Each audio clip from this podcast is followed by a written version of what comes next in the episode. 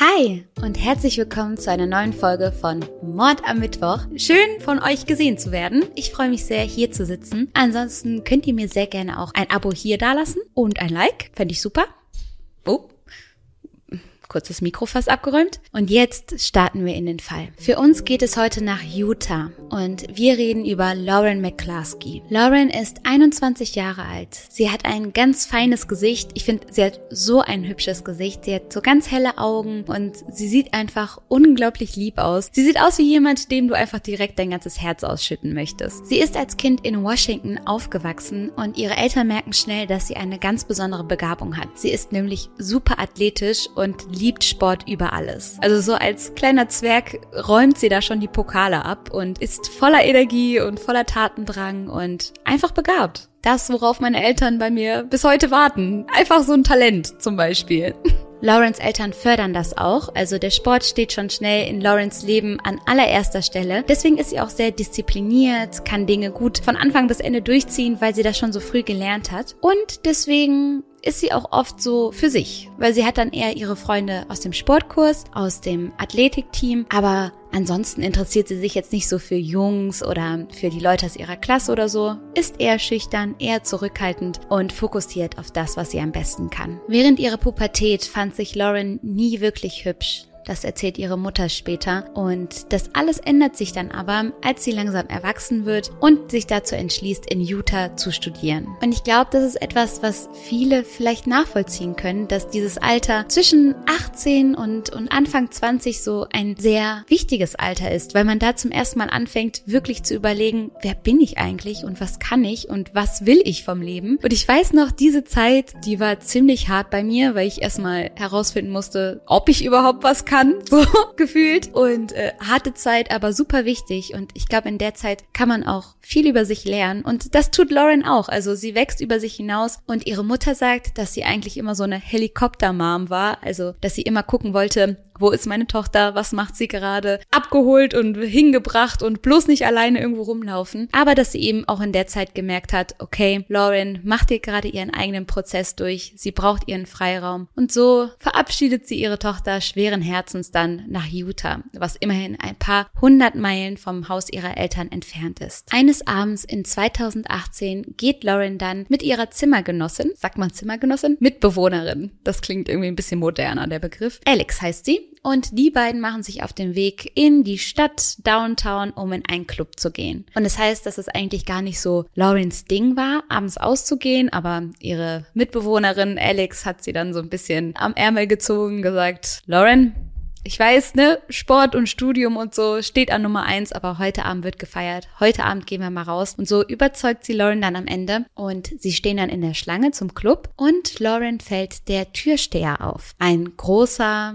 durchtrainierter, breit bauter Mann und der hat dann auch so ein bisschen charmant geflirtet und gelächelt und Lauren dann im Club auch noch einen guten Platz besorgt, weil der Club total voll war. Und Alex war klar, okay, hier bahnt sich was an. Die beiden haben dann eine schöne Nacht in dem Club und am Ende entscheidet sich Lauren dazu, dem Türsteher ihre Nummer dazulassen. Und das ist was, was sie eigentlich niemals machen würde. Also sie ist halt, wie gesagt, sehr, sehr schüchtern und zurückhaltend und hat sich da echt so einen Ruck gegeben und gesagt, komm, heute Abend, ne, ich gehe mal aufs Ganze und äh, ich gehe hier den ersten Schritt und steck dem Typen dann die Nummer zu. Der stellt sich in diesem Zuge dann auch vor und sagt, er heißt Jean und ist 28 Jahre alt. Er erzählt, er sei Student und würde ab und zu hier im Club eben aushelfen, um sich nebenbei was Geld zu verdienen. Und als er dann ihre Nummer bekommt, sagt er auch direkt, okay, wir müssen uns morgen treffen. Keine Widerrede, morgen haben wir ein Date. Lauren ist super aufgeregt. Eigentlich ist er ein bisschen zu alt für sie. Also sie sagt, hm, 28 ist so ihre Obergrenze, aber er war so charmant und ja, sie findet ihn so toll, sie gibt der Sache eine Chance. So haben die beiden dann auch ihr erstes Date und ja, was soll ich sagen? Aller Anfang ist rosig, oder? Also sie bekommt tatsächlich auch Rosen von ihm und sie spazieren und sie haben schöne Gespräche. Er ist charmant, er macht die Komplimente. Lauren ist hin und weg. Sie ist, sie ist verknallt. Als er sie dann auch irgendwann fragt, ob sie mit ihm gehen möchte, so ganz förmlich, sagt sie ja und die beiden sind ein Paar. So geht gar nicht mal so viel Zeit ins Land. Es dauert ungefähr eine Woche, bis Lauren und vor allen Dingen auch ihre Mitbewohnerin Alex die ersten komischen Zeichen von John Jean bekommen. Zuallererst will er andauernd Zeit mit Lauren verbringen. Also so andauernd. Und ich, ich verstehe das. Wir, ne, wir waren alle schon mal so verknallt, dass wir keine Sekunde ohne den anderen ausgehalten hätten und gedacht haben, um Gottes Willen, wenn ich den heute Abend nicht sehe, ne, dann schlaf ich nicht. Dann mache ich kein Auge zu und essen will ich dann auch nicht. Kennen wir alle. Aber er war wirklich immer da. Er hatte irgendwie nie was eigenes vor, hing andauernd bei Lauren rum. Das war das nächste Ding, denn sie waren immer nur bei ihr. Sie hat oft mal gesagt, hey, ich kann doch auch mal zu dir kommen, zeig mir doch mal deine Wohnung. Aber nein, alle Treffen haben immer bei Lauren stattgefunden. Auf dem Campus, denn sie hat bei ihrer Universität da auf dem Campus gelebt, eben mit Alex zusammen. Und da hing dann dieser erwachsene Mann andauernd in diesem kleinen Campuszimmer von Alex und Lauren rum und wollte irgendwie nie gehen. Also ich weiß nicht, ob ihr die, diese amerikanischen Filme kennt, diese Campuszimmer, die sind klein. Also da gibt's dann so ein, so ein Holzbettchen und da hat sich dann dieser riesengroße, super breite Mann reingequetscht Nacht für Nacht und nicht zugelassen, dass man mal zu ihm geht. Außerdem wurde er immer kontrollierender. Das, was am Anfang wie eine Neckerei gewirkt hat, wurde zunehmend ernster und gruseliger. Fragen wie, was machst du gerade? Wo bist du? Mit wem bist du? Wann bist du hier? Wann machst du dies? Wann machst du das? Warum hast du nicht angerufen? Wurden immer häufiger. Lauren durfte nur noch Jeans tragen, alles andere hat er ihr verboten. Sie musste ihm in Sekunden antworten. Hat sie das nicht getan, ist er ausgerastet. Zum Beispiel wird einmal eine Situation beschrieben, wo Lauren im Auto saß, am Steuer war und sie musste rechts ranfahren, sofort als sein Anruf einging, weil sie wusste, der rastet aus, wenn ich ihn zurückrufe, sobald ich zu Hause bin. Und da dachte ich mir nur so, um Gottes Willen, der wird die Krise kriegen bei mir. Ich verliere mein Handy fünfmal am Tag, dreimal am Tag geht mir der Akku leer und ich habe kein Ladekabel dabei und die restlichen Male vergesse ich einfach zu antworten. Also um Gottes Willen. Lauren soll nicht mehr rausgehen. Als ihre Mitbewohnerin, ihre Freundin fragen, hey, Samstagabend, wie sieht's aus, bist du dabei? Muss Lauren immer wieder Nein sagen. Einfach weil sie weiß, das würde nur Stress geben. Stress, den sie einfach vermeiden möchte. Wenn sie Jean fragt, warum sie denn nicht raus darf, warum sie denn nicht mit ihren Freunden rausgehen kann, sagt er, ja, da sind Männer. Ich will nicht, dass, dass Männer dich sehen. Ich will nicht, dass Männer dich anmachen. Du bleibst zu Hause. Und irgendwann hat es einfach nichts mehr mit Fürsorge zu tun. Ich verstehe ja, dass das sich sogar schön anfühlen kann, wenn man einen Partner hat, der sagt, hey, wenn du zu Hause bist, ruf mich doch mal an, wenn du gut angekommen bist oder keine Ahnung, wenn du vom Club nach Hause gehst, dann nimm dir ein Taxi, ich bezahle das. Sowas, ne? Sowas ist ja, ist ja schon nett. Sehe ich auch so. Aber Lauren hatte einfach nur noch Angst. Sie hatte einfach nur noch Angst, etwas falsch zu machen, weil dieser Mann so einen Druck aufgebaut hat und so überreagiert hat, wenn immer Lauren etwas nicht genauso gemacht hat, wie er sich das vorgestellt hat. Ist er dann wieder mal ausgerastet und hat Lauren beleidigt und angeschrien wegen absoluten Kleinigkeiten, hat er das Ganze damit begründet, dass seine Ex ihm ja fremdgegangen sei und dass er deswegen so kontrollierend sei. Lauren müsste das einfach akzeptieren. Außerdem drängt er darauf, dass Lauren sich eine Pistole zulegt. Er sagt, ja, sie müsse sich vor den Männern schützen um sich herum und dafür bräuchte sie unbedingt eine Waffe. Auch wenn das etwas ist, was Lauren eigentlich nicht möchte. All das sind Dinge, die Lauren eigentlich nicht möchte und ihre Mutter, ihre Freunde, die alle bemerken das. Und das ist natürlich eine sehr, sehr schwierige Lage, denn ihre Mom sagt zum Beispiel, ey, ich hatte so ein komisches Gefühl bei diesem Typen. Ich hatte das Gefühl, Lauren verändert sich in der Zeit, wo sie mit ihm ist. Sie, sie ist auf einmal so ängstlich. Aber man hat ja dann auch Angst davor, wenn man etwas sagt, die Person erst recht in die Arme dieses Menschen zu treiben.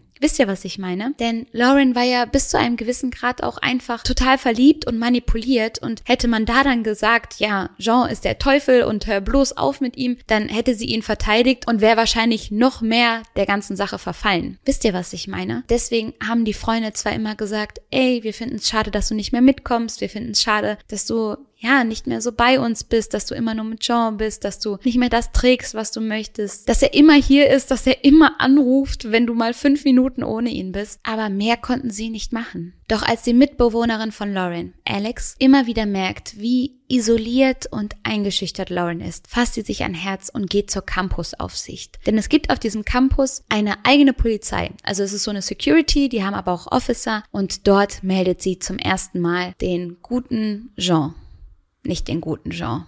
Aber Jean halt. Etwas, das die Campusaufsicht da schon sagt, ist, hey, Moment mal, ähm, okay, wir haben das jetzt hier notiert, aber first of all, der darf hier gar nicht so oft sein. Also auf diesem Campus dürfen halt nur Studenten sein. Klar, man darf mal Besuch empfangen, aber dass jemand, der hier nicht studiert, Tag und Nacht hier rumhängt, ist eigentlich nicht erlaubt. Und Lauren fühlt das Ganze ja auch. Sie fühlt das ja, was ihre Familie denkt, was ihre Freunde denken und auch was sie selber denkt. So ganz tief unter dem Ganzen manipuliert und verliebt sein. Und dann fasst sie sich irgendwann ein Herz und steht zu dem, was sie denkt. Sie steht dazu, dass sie sich ausgenutzt fühlt, dass sie sich leer fühlt, dass sie sich missbraucht fühlt. Und so sagt sie dann zu John, dass sie eine Pause möchte, dass ihr das alles zu viel wird. Das ist im Oktober 2018. Sie nimmt ein kleines bisschen Abstand von ihm, so gut es geht, und versucht den Kopf frei zu kriegen. Sie denkt über alles nach, denkt über die Beziehung nach, über das, was ihre Freunde gesagt haben, was ihre Mutter gesagt hat. Und während sie da sitzt und grübelt,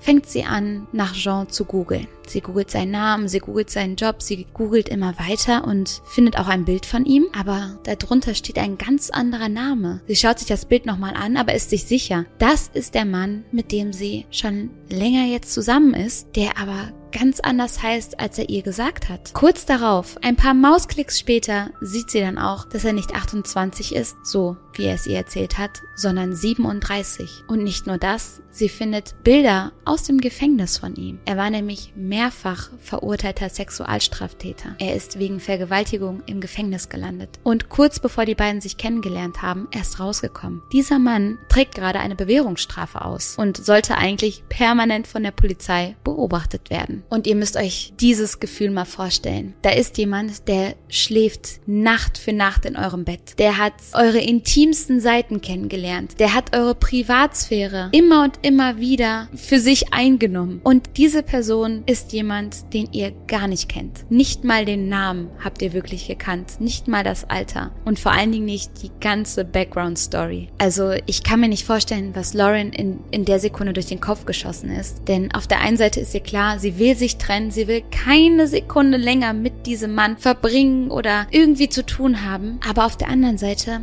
hat sie jetzt plötzlich auch noch mal viel mehr Angst. Die Angst, die sie vorher schon vor ihm hatte, die hat sich jetzt verdoppelt, denn sie hat die Bilder aus dem Gefängnis gesehen, sie hat gesehen, zu was er fähig ist. Und so beschließt Lauren, dass sie sich noch einmal mit Melvin Rowland, so wie er eigentlich heißt, treffen möchte. Das liegt daran, dass sie es fairer findet, auf dem Wege mit ihm Schluss zu machen, als per Call und aber auch daran, dass er ihr Auto hat. Das hat er sich regelmäßig einfach genommen, ist damit rumgefahren und hatte die ganzen letzten Tage einfach ihr Auto. Als ihr das alles klar wird und ihr klar wird, dass sie etwas tun muss, berät sie sich mit ihrer Mitbewohnerin Alex. Der ist klar, ey, du musst dich mit dem Typen an einem öffentlichen Ort treffen. Der ist gefährlich, wir wissen nicht, zu was der fähig ist und es ist wichtig, dass du nicht alleine bist. Das Ganze hat sie mit Alex am Telefon besprochen und es ist so krass, denn kaum legen die beiden auf, kommt Melvin in den Raum gesprintet, denn er hat das alles belauscht. Das hat er die ganzen letzten Tage gemacht, dass er immer wieder auf dem Campus rumgeschlichen ist, um zu überprüfen, was Lauren macht. Und auch an diesem Tag hat er wieder vor ihrer Zimmertür rumgehangen, um zu gucken und zu hören, was sie treibt. Und dann kommt er in das Zimmer rein und schreit sie an, warum sie denn mit Alex über, über deren Beziehung reden würde. Das gehe ja kein was an. Und das wäre das allerletzte und was sie sich denn denken würde. Und macht sie fertig. Und Lauren ist natürlich total verängstigt, aber sie schafft es zu sagen, ey, es tut mir leid, aber ich kann das mit dir nicht. Ich habe herausgefunden, dass du gelogen hast. Ich habe herausgefunden, was du getan hast. Und ich will nicht mehr mit dir zusammen sein. Er redet sich daraufhin raus. Er sagt, ja,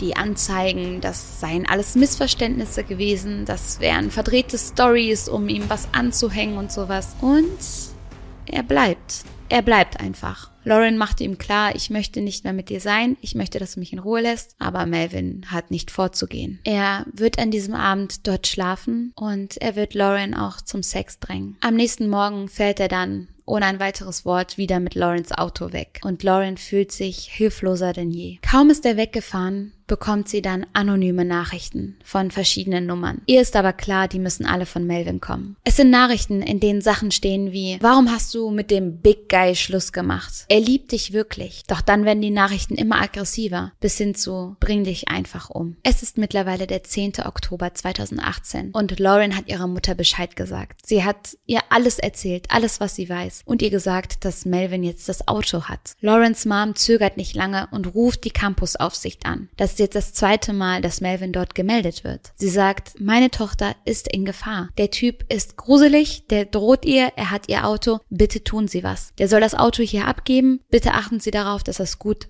läuft. Lauren wird daraufhin von der Campusaufsicht angerufen und die sagen, hey, sollen wir dir jemanden schicken? Soll jemand dabei sein, wenn er das Auto hier absetzt? Und da sagt sie, nee, hm, es ist schon in Ordnung. Wahrscheinlich, um keine Umstände zu machen. Damit ist der Fall dann aber erstmal für die Campusaufsicht abgehakt. Aber tatsächlich gibt Melvin dann auch das Auto ab und es scheint erstmal alles so weit, so gut zu sein. 12. Oktober. Es kommen weitere Nachrichten von diesen anonymen Nummern rein. Eine, in der steht, Melvin sei tot. Er habe sich das Leben genommen und es sei alles Laurens Schuld gewesen. Auch wenn Lauren natürlich erstmal einen totalen Schock bekommen hat, ist sie ja nicht auf den Kopf gefallen, checkt kurzerhand mal sein Social Media und sieht, der ist alles andere als tot, der postet da in seinen Stories und das Ganze hat wieder nur dem gedient, Lauren ein schlechtes Gefühl zu geben. An diesem Tag ruft sie wieder bei der Campuspolizei an. Sie sagt erneut, dass sie sich von dem Mann bedroht fühlt, dass er gefährlich sei und dass man ihr bitte, bitte helfen soll. Die sagen,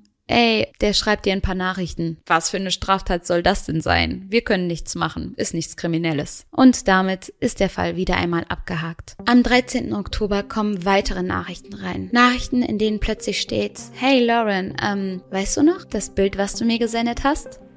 Hm, genau das. Entweder du überweist mir 1000 Dollar oder dein ganzer Campus, die ganze Universität wird diese Bilder sehen. Und ihr könnt es euch denken, die Bilder sind spicy, es ist ganz klar Laurens Gesicht darauf zu sehen. Es ist eindeutig, dass es sich dabei um, um Lauren handelt und sie hat wahnsinnige Angst, was passiert, wenn diese Bilder rumgeht und überweist direkt die 1000 Dollar. Und dann macht sie etwas, was ich so mutig finde, denn kaum hat sie das Geld überwiesen, ruft sie die Polizei an und sie sagt, ey, das ist mir unangenehm, das ist, das ist sehr, sehr peinlich, was auch immer, aber ich werde erpresst. Bitte, bitte helfen Sie mir. Es wird damit gedroht, meine Bilder rumzuschicken. Ich habe hier 1000 Dollar schon überwiesen, aber ich werde erpresst. Der Typ ist gruselig. Ich brauche Hilfe. Das, was die Polizei dann sagt, ist, ähm, lassen Sie mich Sie zur Universitätspolizei durchstellen. Und dann sagt Lauren, nein, mit denen habe ich schon gesprochen. Da passiert nichts. Ich brauche jetzt wirklich Hilfe. Ich wollte Ihnen auch noch Bescheid sagen. Als Lauren merkt, dass das Ganze ins Nichts führt und keiner bereit ist, ihr zu helfen, schnappt sie sich Alex und die die beiden gehen dann aufs Revier. Zwei Officer kommen dann und sprechen mit den beiden Mädchen. Aber die Officer sind nicht bereit, die beiden in einen privaten Raum mitzunehmen, sondern sie sprechen halt einfach in der Lobby und sind dann so,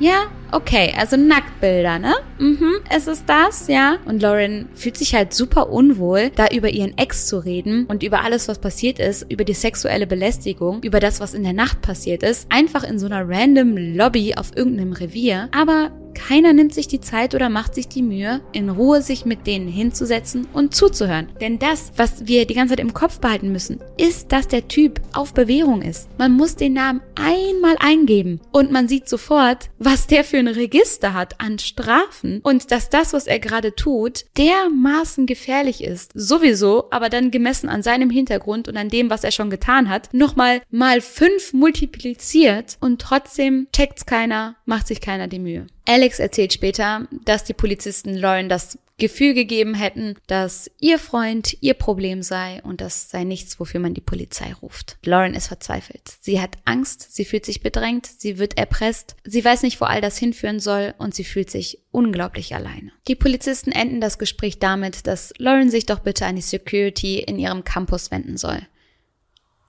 Ja, hat sie. Hat sie bereits gemacht. Vielen Dank. 19. Oktober. Es gibt nach wie vor keine Rückmeldung der Polizei. Sämtliche Stationen haben gesagt, wir werden uns bei Ihnen melden, wir gucken uns den Typen mal an, keine Sorge, mhm, der Rückruf kommt. Ja, das waren jetzt sechs Tage und da ist nichts passiert. So ruft Lauren dann wieder bei der Polizei an. Sie sagt, ich habe Angst. Ich bin in Kontakt mit der Campuspolizei und letzten Samstag habe ich noch Bescheid gesagt, aber immer noch keine Rückmeldung erhalten. Sie haben mir kein Update gegeben oder irgendwas unternommen. Ich werde erpresst und trotzdem meldet sich keiner bei mir. Das, was Lauren als nächstes macht, ist, dass sie einen Ordner erstellt. In diesen Ordner packt sie dann sowohl die Mugshots von Melvin, also die Bilder aus dem Gefängnis, als auch die Nachrichten, die Erpressernachrichten, die er ihr geschrieben hat und auch das Bild mit dem er sie erpresst hat. Alles an Beweisen, was Lauren finden kann, packt sie in diesen Ordner und sendet den an die Polizei. Also macht sozusagen deren Job. Während der ganzen Zeit hört Melvin ja nicht auf. Er schreibt weiter, er bedroht sie weiter und er wird auch immer wieder auf dem Campus gesehen. 22. Oktober. Lauren ist erleichtert. Sie hat eine Nachricht bekommen und da steht, der Deputy Chief möchte bitte, dass sie aufs Revier kommt. Sie freut sich. Sie hat das Gefühl, endlich erhört zu werden. Endlich ist da jemand, der ihr vielleicht weiterhelfen kann oder ihr zumindest mal richtig zuhört. Dann ruft sie auf dem Revier an und da sagt man ihr dann, wir haben ihn niemals geschrieben. Gehen Sie nicht zu dem vereinbarten Zeitpunkt, zu dem vereinbarten Ort. Diese Nachricht kommt nicht von uns. Das heißt, es war wieder einmal ein Trick von Melvin, diesmal um Lauren aus ihrem Zimmer rauszulocken, indem sie Tag und Nacht sitzt, weil sie einfach Angst hat, so, um sie rauszulocken und dann weiß Gott was zu tun. An diesem Abend hat Lauren noch einen Yogakurs. Vielleicht eine ganz gute Art und Weise, sich abzulenken, nach vorne zu schauen, auf andere Gedanken zu kommen und als sie von dem Kurs auf dem Weg nach Hause ist, telefoniert sie mit ihrer Mutter. Sie ist kurz vor ihrem Zimmer. Sie ist, sie ist fast drin, als die Mutter plötzlich nur noch No, no, no hört. Und dann ist Stille in der Leitung. Laurens Eltern rufen die Polizei. Sie sind sich sicher, etwas Schlimmes ist passiert. Lauren ruft nicht zurück, sie ist nicht mehr erreichbar. Irgendwas muss da los sein. Zeitgleich findet ein anderer Student Laurens Rucksack, ihren Laptop, ihr Handy, all das einfach so auf dem Boden liegend. Nicht viel später findet man dann Laurens Leiche auf dem Rücksitz ihres Autos. Melvin hatte sie abgefangen. Er hatte ihr die ganze Zeit über aufgelauert. Und als sie in ihr Zimmer wollte, hat er sie gepackt, sie dazu gezwungen, sich in das Auto zu setzen und ist dann ein Stück gefahren Jahren hat sie dann erschossen. Wenige Stunden später findet die Polizei Melvin in einer Kirche sitzend und als er sieht, dass die Polizei reinkommt, nimmt er sich selbst das Leben. Lawrence Eltern sagen in einem Interview, dass der Tod ihrer Tochter verhindert werden müssen. Sie hat die Campuspolizei und die Polizei von Salt Lake City alarmiert. Sie hat 911 gerufen, an mehreren Tagen nachgefragt und Druck gemacht. Insgesamt sind es über 20 Anrufe gewesen, die Lauren an die Polizei gesendet hat. Über 20 Kontaktversuche, Versuche, sich Hilfe zu holen. Sie sagen, so Pi mal Daumen übersetzt, es gab viele Gelegenheiten, sie zu beschützen. Über zwei Wochen lang hat sie versucht, auf ihre Situation aufmerksam zu machen. Es waren über 20 Anrufe. Und vor allen Dingen, wenn euch das Ganze noch nicht sauer genug macht, noch nicht frustriert genug macht, dann sollte ich euch vielleicht noch erzählen, dass es einen Officer gegeben hat namens Miguel Deras, der die Fotos von Lauren, die auf denen sie nackt war, die Fotos, die sie als Beweis gesendet hat, dass er die seinen Kollegen gezeigt hat auf dem Polizeirevier. Anstatt ihr zu helfen, hat er eigentlich an den sexuellen Übergriffen einfach noch teilgenommen, die Bilder rumgezeigt. Und Tage später ist sie von dem Mann erschossen worden, vor dem sie sich endlich beschützen wollte. Etwas anderes, was noch rauskommt, ist, dass Melvin nach der Ermordung an Lauren zu einem Tinder-Date fährt. Also er hat erst so ein Date, geht mit ihr essen, duscht dann bei ihr, säubert sich und geht dann in die Kirche, wo alles weitere passiert. Aber allein, dass er auf Tinder war, hat gegen die Bewährungsauflagen verstoßen. Eigentlich durfte er keine Beziehung führen, keine Dates haben, kein Tinder haben, weil er einfach noch so eine Gefährdung für alle anderen war. Deswegen war er ja auf Bewährung. Deswegen hätte man ihn so oder so im Blick behalten müssen. Lawrence Eltern haben dann die Lauren Foundation gegründet. Dort könnt ihr spenden spenden und über Lauren Texte lesen und euch noch weiter informieren, wenn euch das interessiert und ihr die Familie unterstützen wollt. Und ja, so schließt sich der heutige Fall. Es ist wirklich hart. Ich habe hier meine Notizen und alles läuft auf diese Eskalation hinaus. So, diese Timeline ist eine einzige Eskalation. An jedem Tag, der vergangen ist, wurde es schlimmer für Lauren. Und trotzdem gab es keine Hilfe. Und doch muss ich sagen, dass ich sehr stolz bin auf Lauren und auch auf ihre Mitbewohnerin und auch auf ihre Eltern, weil die haben es wirklich versucht, dass die Mitbewohnerin gesagt hat, ey, wir gehen aus Polizeirevier, dass die Mama bei der Polizei angerufen hat, gesagt hat, bitte haben Sie ein Auge auf unsere Tochter. Die ist hunderte Meilen entfernt, wir können nicht aufpassen, bitte passen Sie auf. Das alles finde ich, finde ich super. Und es kann einem das Herz zerbrechen, dass all das trotzdem zu nichts geführt hat. Und trotzdem finde ich, sollten wir uns das hinter die Ohren schreiben, dass wir, wenn wir merken, dass jemand ein Problem hat, nicht weggucken und die Person an die Hand nehmen und sagen, ey, ich stehe dir bei, wir rufen da zusammen an oder ich spreche mit der Polizei, wenn du gerade in dieser Situation steckst und tausend andere Probleme hast und nicht weißt, wo unten und oben ist, dann nehme ich dich an der Hand und wir gehen zusammen hin. Das ähm, möchte ich gerne nochmal betonen, wie toll ich das fand, auch wenn das Ganze ja eine einzige Tragödie ist. Ansonsten möchte ich auch noch sagen, dass ihr bitte, bitte auf euch aufpassen müsst. Trefft gute Entscheidungen, wenn ihr in einer Beziehung seid. Das predige ich ja auch ganz oft, aber wenn ihr in einer Beziehung seid, in der ihr euch wirklich unwohl fühlt und wenn euch euer Partner immer wieder das Gefühl gibt, dass alles, was ihr macht, falsch sei und dass ihr euch anders kleiden sollt und anders sein sollt und nichts sagen dürft und sowas, dann bitte passt auf euch auf, passt auf eure Seele auf. Ihr seid so viel wert und niemand sollte euch so ein Gefühl geben. Und wenn ihr da alleine nicht rauskommt, was ich verstehen kann, weil das fucking hart sein kann, wenn die Person, die man liebt, einem nicht gut tut, das, das ist kaum auszuhalten, aber dann bitte, bitte Sucht euch jemanden, der euch nahe steht, der euch versteht, der euch helfen kann. Oder es gibt auch ein paar Telefonnummern, die hilfreich sein können. Die packe ich euch auch nochmal unten in die Show Notes. Und jetzt sollt ihr euch einfach nur noch gedrückt fühlen und ich freue mich, wenn wir uns wieder hören. Bis dann.